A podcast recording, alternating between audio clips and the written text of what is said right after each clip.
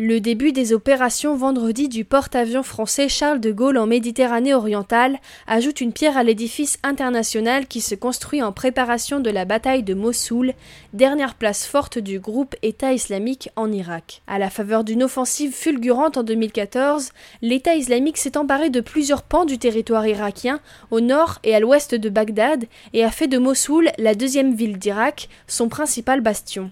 Après avoir reconquis de vastes pans de territoire depuis deux ans, les forces irakiennes se préparent dorénavant à reconquérir cette ville du nord du pays avec l'appui de la coalition internationale.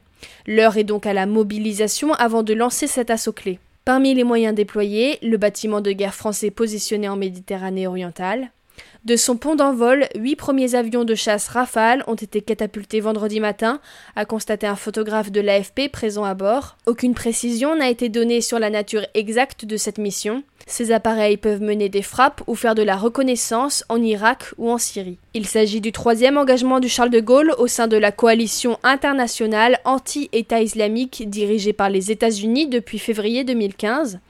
Ce sera le dernier déploiement de l'unique porte-avions français avant un arrêt technique majeur de 18 mois début 2017. Avec 24 chasseurs Rafale Marine à bord, le porte-avions français triple la capacité de frappes aériennes françaises dans la région où 12 Rafales sont déjà stationnés en Jordanie et aux Émirats arabes unis. Le déploiement du Charles de Gaulle programmé jusqu'à fin octobre va également renforcer nos capacités de renseignement et améliorer l'information des forces qui seront amenées à reprendre le territoire de Mossoul, expliqué cet été le ministre français de la Défense Jean-Yves Le Drian.